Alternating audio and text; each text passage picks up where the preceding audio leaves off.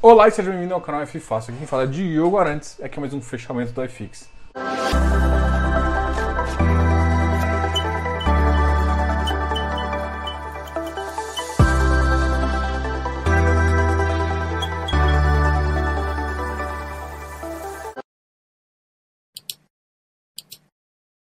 Voltamos! Hoje vai ter o um fechamento aqui gravado e especial para você, mas mesmo assim a gente vai falar de vários assuntos que estão acontecendo no dia de hoje para uh, ah, seu benefício para a gente falar um pouquinho também. Para começar, a gente sempre começa um pouquinho falando da bolsa e um pouquinho do cenário macroeconômico para até você se inserir nesse mercado de renda variável, não só de fundos imobiliários, mas toda a renda variável aí. Tá ok? Para você ter uma ideia, hoje a bolsa caiu 1,07, chegando a 100.014 pontos. Na verdade, 1.114.979 para ser exato. O dólar hoje subiu 0,68 e esse foi a, as notícias aí. E para começar, segundo, ano, a gente sempre começa assim. Vai falar do relatório Focus. Vem aquela voz de suspense. Bam. Bom, por que que... Sabe que eu não sou muito fã de fazer isso, mas por que que a gente tem que falar desse bendito relatório Focus? Hoje, inclusive, no Instagram a gente fez uma comparação de um, acho que mais ou menos um mês atrás versus hoje. E o que eu criticava, criticava, criticava que 3, 3 3.5 não fazia sentido, que a gente acreditava em 4, em 4.5. Hoje a Selic já acredita em 5. O que, que mudou? Expectativa. As expectativas estão ruins. E, e o que, que reflete nisso? A expectativa piorou, então a Selic subiu, o IPCA estava numa faixa de 3,60, agora está numa faixa de 4,31. Não estou falando da última, não, estou falando o histórico aí dos dois últimos meses. Então o IPCA está piorando cada vez mais. A Selic puxando cada vez mais para cima. E o PIB cada vez mais embaixo. Então, a piora do cenário de Covid faz com que há uma retração econômica. Além disso, impactada ainda por um pouco de inflação que vai corroer uh, grande, uh, principalmente por conta de dólar e outros fatores aí da cesta econômica, e isso faz com que o Banco Central só tome uma atitude de aumentar uh, os juros. E aí, beleza, esse é o cenário, o cenário não tá legal. E aí muita gente, e eu sempre bato na tecla, ah, não é, não é o ponto 5, ponto 75 que realmente vai fazer vai fazer o FI cair, não sei o que. Aí alguém vem e me fez a, a seguinte pergunta: mas você bota sua mão no fogo que se aumentar ponto 75 não vai cair. Falei, bom, não é isso. A única coisa que eu falo é que não tem causalidade direta. Não é realmente porque se subiu o que vai acontecer. O que eu quero te falar é o seguinte: você pode ter uma taxa de juros de 5 e 4,5, que para o Brasil ainda é muito baixa. Você pode ter esse tipo de taxa de juros, mas ainda ter um momento econômico positivo, que é o que a gente vivia em 2019. 2019, quando a gente atingiu aquele pico de 3,300, a taxa de juros era 4,5. Então não dá para ter medo de, de juros de 4,5 e 5. Só que agora o cenário é outro. Por quê? Porque não é a taxa de juros de 4,5 e 5 que está te dando problema, e sim a estagnação econômica. E sim a, paralisação. Você tem mais empresas que estão paralisadas. Então o dinheiro para de girar e isso é problemático. Isso gera inflação, isso gera outros problemas econômicos também. É, é esse o problema. E, e com isso o governo tem que aumentar a dívida. Então é este o cenário que ficou pior. Entendeu? Não é de fato o ponto de. Então, o que eu quero falar é que não existe uma causalidade direta. Mas, ah, você põe a mão no fogo? Não, porque primeiro que eu acho que o que vai acontecer é o seguinte: primeiro que o ponto 75 assusta muitas pessoas. O fato de assustar e ela querer sair da bolsa, se, a bolsa, se o cara vender, mesmo que não tenha causa real, se o cara acha que tem causa e vender, é a venda que provoca uma, uma, uma queda no iFix. Então isso sim é direto. Então se a pessoa achar que por conta disso, ela tem que olhar para o futuro. E só que assim, o que tem acontecido, e isso eu estou falando, por uma, não é o ponto 75, mas o futuro está pior. O futuro, porque a gente está começando a ver o seguinte: a gente tem um cenário agora onde o mercado tá, tá ruim. O Covid aumentou os casos. A gente, em vez de 15, 20 dias, a gente está começando a pensar em, em dois meses aí de, de, Não precisa nem ser de paralisação completa, mas desse para, volta, para, volta, para, volta. Por quê? Porque a gente não está conseguindo fazer vacinação. Beleza? Então isso é, é, já é um problema que não era projetado anteriormente. E no ano que vem a gente tem uma eleição complicada. Então, independente de quem é, que, que eu quero que você. Independente de você vote, foda-se isso por enquanto. Mas o, o, cenário é esse. Tem um Covid agora e uma eleição no ano que vem. O que, que eu tô te falando isso? Porque existe um ponto que é o seguinte. Depois do Covid 2020, chegou junho, julho, chegou julho, assim, junho, julho, o pessoal acelerou. Voltou a investir, voltou a acreditar, achou que seria uma primeira onda e o pior já tinha passado e enfiou o pé para acelerar. E isso que a economia precisa, pessoas acreditando. Por enquanto, mesmo com essa segunda onda, o que aconteceu foi só, não foi nem eu vou chamar aquela, aquela inércia de queda. Não, não teve freio, tá? Então teve, você parou de acelerar, claro, porque você não sabe o que vai acontecer. E é claro que o vento ali segura. Então tem essa inércia que faz segurar um pouquinho justamente pelo momento econômico. O ponto é, se o pessoal começar a botar o pé no freio da aceleração da economia, que pode acontecer, o cara só vai voltar a acelerar depois do, do de definido a estratégia de governo. Ou seja, ou seja, a gente perde 2021 e 2022. Diogo, você está falando um cenário problemático e tal. O que eu estou te falando é que as expectativas começaram a ficar piores, né?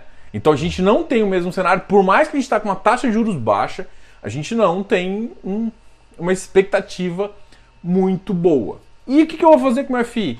Bom, cara, você está investindo em FI por conta só de yield, você vai embora. Se você está investindo em FI porque ele é um ativo imobiliário que te dá uma diversificação em relação a vários outros produtos, inclusive ação, beleza. Você vai estar tá aí, você vai ver que o preço no curto prazo e no médio prazo pode cair um pouquinho, mas você pode aproveitar esse momento para comprar em ativos com preço mais interessante. Diogo, tudo vai cair? Tudo. Não, provavelmente, por exemplo, eu vejo vários ativos high grade, de papel high grade, com, com, com, com uma taxa um pouco mais baixa. Que faz sentido, inclusive, ganhar valor. Por quê? Porque com o CDI subindo, paga mais rendimento e, é claro, mais pessoas podem entrar nesse tipo de ativo. E os, high, e os middle? É, tem que analisar caso a caso. Mas, no geral, a tendência é diminuir o ágio. Por quê? Porque você vai ter uma alguém na renda fixa que pague mais, né, que pague um prêmio, e aí o, todo mundo vai começar a analisar o risco dos ativos vai ver, pô, peraí, eu, eu vou querer um prêmio maior, então não vou pagar isso tudo. Então faz sentido o ágio diminuir. Não que não vá existir ágio. Então a tendência, os ativos com ágio de papel também diminuir um pouco. Tendência. É claro que se, o, se não acontecer nada, a, basicamente o ativo continua nessa. Bom, esse é o cenário. Então o cenário não está ruim, não é por conta do ponto 75 da, do Copom. O ponto 75 é consequência já da, da inflação e já de outros problemas. E isso pode continuar. O problema não saiu, então isso que gera o problema, entendeu? Então o que eu quero só que você entenda é causalidade. Não culpem o Copom, não culpem a ponto 75. A gente pode viver um ótimo momento econômico e eu acho que a gente viveria, se não tivesse Covid, numa taxa de juros de 4,5 que seria ótimo. Então, assim, a gente tem muito espaço para chegar no 4,5, para chegar no 5, que é o que até inclusive o foco está dizendo, mas é essa a realidade sua, entendeu? Então, se você está achando que isso é muito perigoso, você está no lugar errado. Porque a renda variável é isso. A gente aproveita ciclos econômicos, esse ciclo econômico. A, a gente, apesar da gente nunca ter voado, né? Vamos ver, a gente chama de voo de galinha. A economia paralisou desde a época da Dilma Desde 2014, 2016 a gente está parado, teve uma década perdida, que essa década, infelizmente, a gente não está muito animado, tem vários problemas econômicos e isso pode fazer com que a nossa, a, nossa retomada aconteça mais tardiamente lá para 2022. E isso faz com que o ativo não seja interessante? Não, só significa que prêmios vão diminuir, então isso você tem que preservar. Então, quando, quanto a economia fica mais difícil, o que você tem que preservar é a qualidade a localização e assim a o fundamento do ativo. O fundamento do ativo vai ficar muito mais importante. E é por isso que eu sempre prezo por ativos por uma análise fundamentalista. Não vai ser gráfico que vai te segurar, não vai ser nada que vai te segurar. Vai segurar o fundamento. É a vontade de comprar aquele ativo do mercado. E a vontade de comprar, por exemplo, você vê dois ativos de lares caindo. De repente esse cara, cara, esse aqui é muito melhor, tá muito barato. E isso que vai segurar o ativo. E outra, o mercado, a gente tem que pensar que ele é 70% não profissional. A gente, dentro desse tem investidores profissionais, investidores qualificados e também tem o investidor institucional. Esse cara aqui, somando a pizza toda, ele dá 30 a 40%. Então a maior parte do mercado é pessoas físicas, e se a gente for contar mesmo, 20 a 30% investe mais de 3 anos. A gente tem uma grande massa de população que não entende, não está há muito tempo e não está acostumado com os fundos imobiliários caírem. E é o que vai acontecer. Então faz sentido, às vezes, inclusive, preços absurdos que estão abaixo de preço de reposição. Isso é natural. Por quê? Porque a gente entrou muita gente. Vai ficar, vamos dizer assim, vamos ficar os, os fortes. Quem está entendendo o jogo pode fazer muito dinheiro. Só que assim, foco lá na frente, foco em interesses bem, uh, bem, bem de futuro que você vai fazer. Bom, esse aqui foi um recado, uma avaliação aí dos ativos, uma avaliação geral aí do mercado e, e isso que pode te dar uma visão, entendeu? Então assim, eu não sou, eu não tô falando para ninguém sair, pelo contrário, estou falando que agora pode gerar oportunidades. Mas aqui, se você tá achando que esse aqui é o piso, pode ter mais embaixo.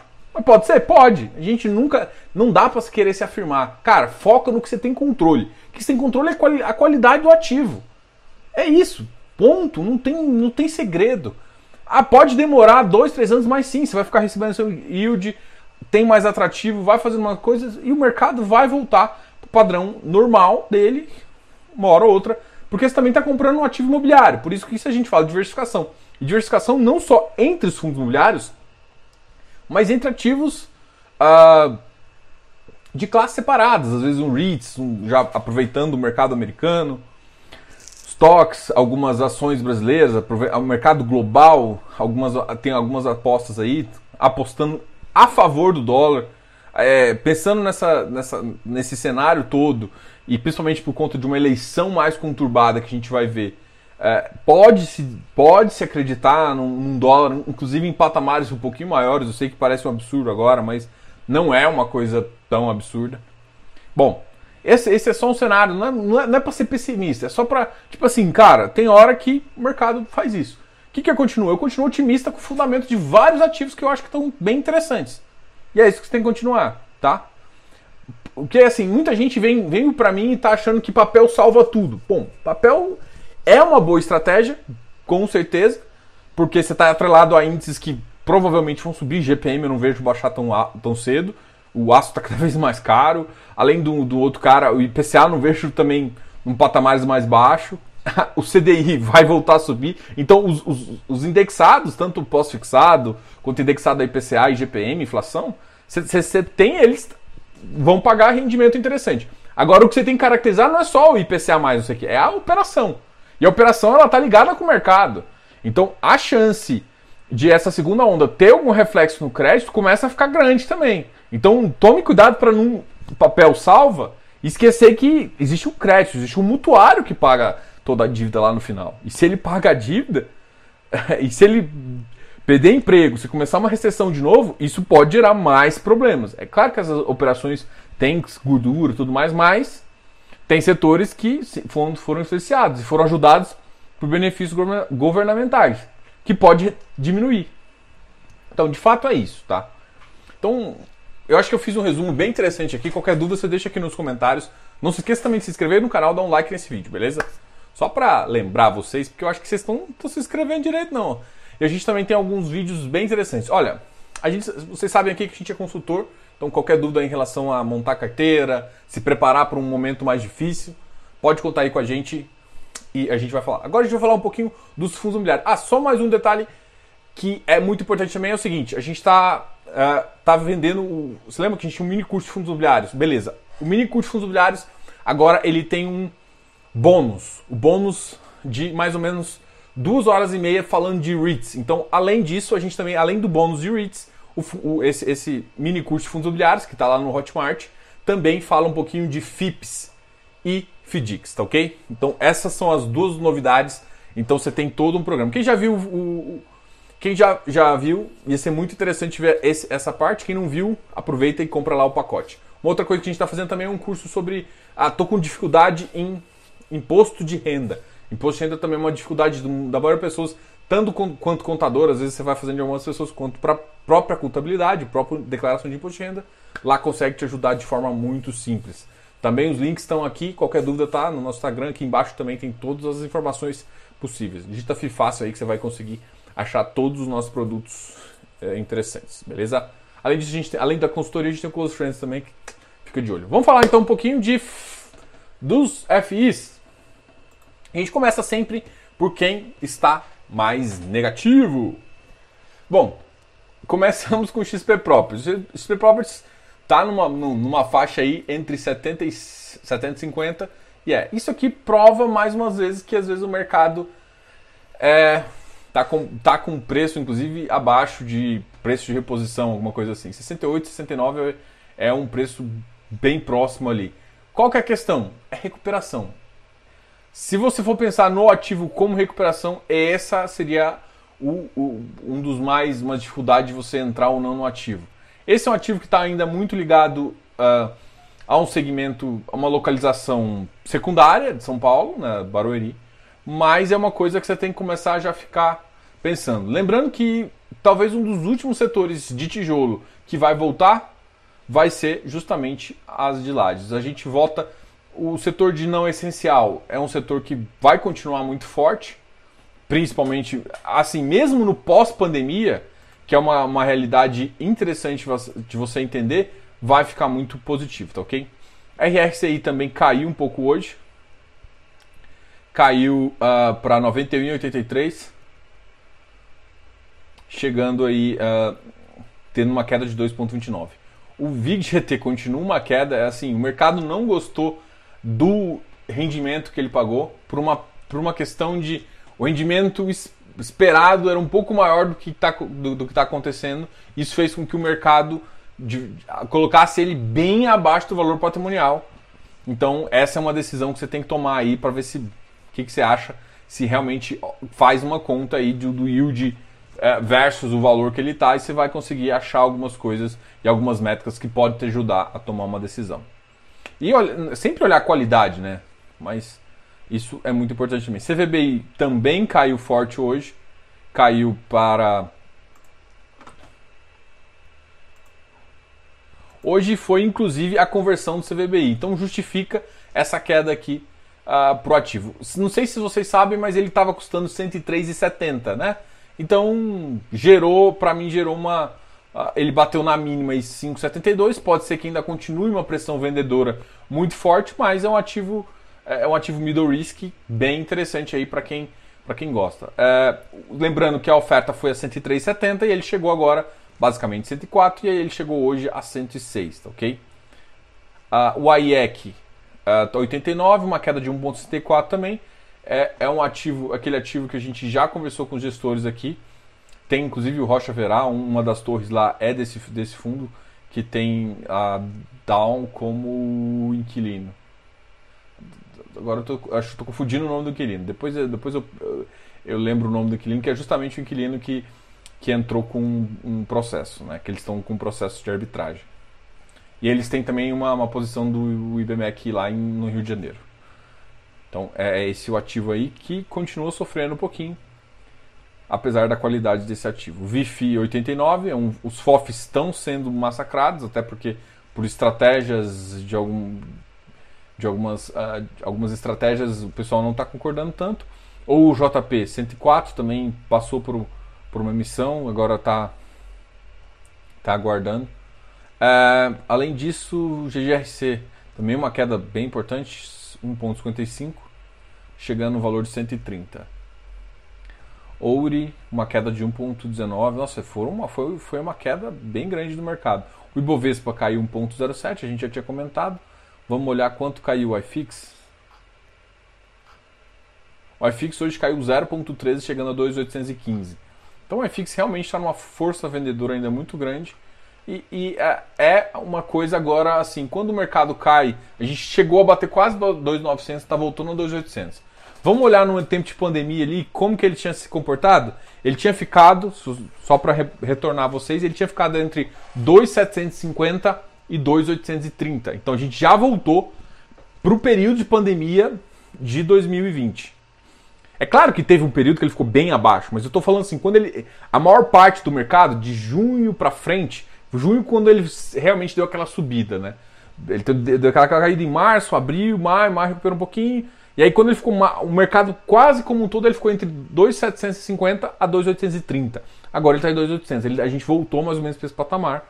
A gente rompeu um 2.850 que era uma, uma métrica interessante. Por que, que eu estou falando mais ou menos de gráfico? Só para vocês entenderem que o mercado ah, voltou para um cenário de dúvidas como se estava ali em 2020, tá? Então eu, eu, penso em preço como, como essa, essa questão. Tem que lembrar também, só um detalhe que é interessante, que o iFix tem mudado, né? Ele mudou uma, uma regra depois, recentemente, há uns dois iFix anteriores, ele tinha mudado a forma de calcular, diminuiu o número de ativos, colocou ativos mais líquidos, tirou uns monoativos, tirou uma sujeira dos ativos e agora diminui um pouquinho. Então a métrica dele vai mudar um, mudou um pouquinho. E isso influencia também no preço que você está vendo aí na tela, tá ok? Então, é, esse é um detalhe muito importante para a gente conversar. Uh, além disso, uh, vamos ver qual ativo que está chamando a atenção aqui negativo. PVBI caiu 1.18, XPSF também. Macaia está em 39, olha só, caiu 0.72. KNRI continua a queda imensa que ele tem, 0,79 de queda, chegando a 2, uma negociação de 5,25. MCCI também caiu para 103, que é RBRF 91. O que está acontecendo, eu acho que está aquele meio que ainda desespero, muita gente está ou ficando stand-by ou vendendo posição. KNSC 0,52, Iridium 134, LVBI 113, Hectare 145. Então, assim, tem ativos ainda que estão com certo ágio, mas na minha, na minha concepção, ativos com tanto ágio devem cair, não devem perder ágio. Muito, é muito diferente. É, uma coisa é ter um ágio de 40% a 35%. Outra coisa é não ter ágio. Eu não estou falando que não vai ter ágio, estou falando que o ágio tão grande não faz sentido para esse momento de mercado. Vamos agora falar dos ativos que tiveram mais positivo, que eu sei que foi a minoria. A gente teve uma bolsa negativa e um FX negativo. O que mais subiu hoje foi o XPE, que na verdade nem é um, um FIP. Não é, na verdade não é um FI, é um FIP. Um FIP que eu acompanho aqui também. A RBR Properties subiu também, chegou a 92,44. Lembrando que a, acho que hoje foi o último dia. Acho que hoje foi o último dia da oferta dele, que, que liquida dia 1 de abril. Apesar de ser dia da mentira. Essa foi sem graça, né? Tá. Foi mal. Uh, HGLG 133, AFCR 118, uma alta de 1.14. Um, RVBI, uma alta de 1.07. ARRI 0.71. Becri 0,42. Becri voltou a recuperar um pouco. O Galg também teve um, teve, ficou positivo, 112,49. Ó, esse aqui, pessoal, em termos de ativo, tá? Não, não de preço, a gente tem que avaliar preço depois. Você sabe que eu não avalio preço aqui. É, nem vou colocar asterisco, como muita gente como gosta de brincar comigo. Mas é um ativo que eu, que eu queria que vocês dessem uma olhada. Não, não, é, muita gente me perguntou do setor uh, logístico versus o setor de shopping, que os dois começaram a ficar descontados. A grande questão é o seguinte: logístico depende muito do PIB. E o PIB está ficando mais acreditado, vocês estão percebendo isso. Então qual que volta antes? PIB ou, ou, ou shopping? Shopping é Covid, basicamente isso. Parou as restrições, voltou ao normal, vamos colocar entre aspas aí, o shopping ele tende a recuperar mais rápido. O, o, logístico ele depende de PIB, né? Ele tem um mínimo ali que a gente pode pensar que, que aí eu acho que vira oportunidade, mas é, é, mais ou menos isso. Então, qual que você vai apostar? Bicho, assim, do jeito que tá, uh, o Covid não tá realmente controlado, a gente não tem uma vacinação que, que tem um plano curto, isso gera um problema para voltar com os shoppings, e ao mesmo tempo também a gente está cada vez, por, por, conta de outros problemas, dívida fiscal e, e, cada vez outros problemas, a gente também está com o PIB cada vez, se você vê no relatório Fox, caindo. Então você tem os dois cenários ruins, né? Mas voltando um, Covid melhorando, eu acho que os shoppings podem voltar. E a mesma coisa o PIB dando uma recuperada. E às vezes uma, tem muita expectativa melhorando. A expectativa melhorando, a gente já, já pode ficar um pouco mais animado, tá? O NCHB hoje subiu 0,31. Também anunciou o final da oferta. Teve uma, uma procura interessante aí pelo ativo, um ativo high yield, com aquela característica lá do, do pessoal. O Canip hoje voltou a subir também. Ele tinha, ele tinha Ele tinha sofrido uma forte queda esse tempo atrás. Tá, tem uma posição vendida nele. Deem olhada nas posições vendidas e compradas em alguns ativos, tá? E é isso que a gente está vendo. Vigip 112, BBPO 113 e alta de 09. Isso aqui, assim, esse aqui foram os que mais subiram. Becri, Galg, Canip. Tá, é isso, pessoal. Se tiver mais alguma dúvida, você sempre comente aqui embaixo. Gostaria de agradecer vocês a ficar aqui comigo. Até mais. Tchau, tchau. Diogo, canal F Fácil.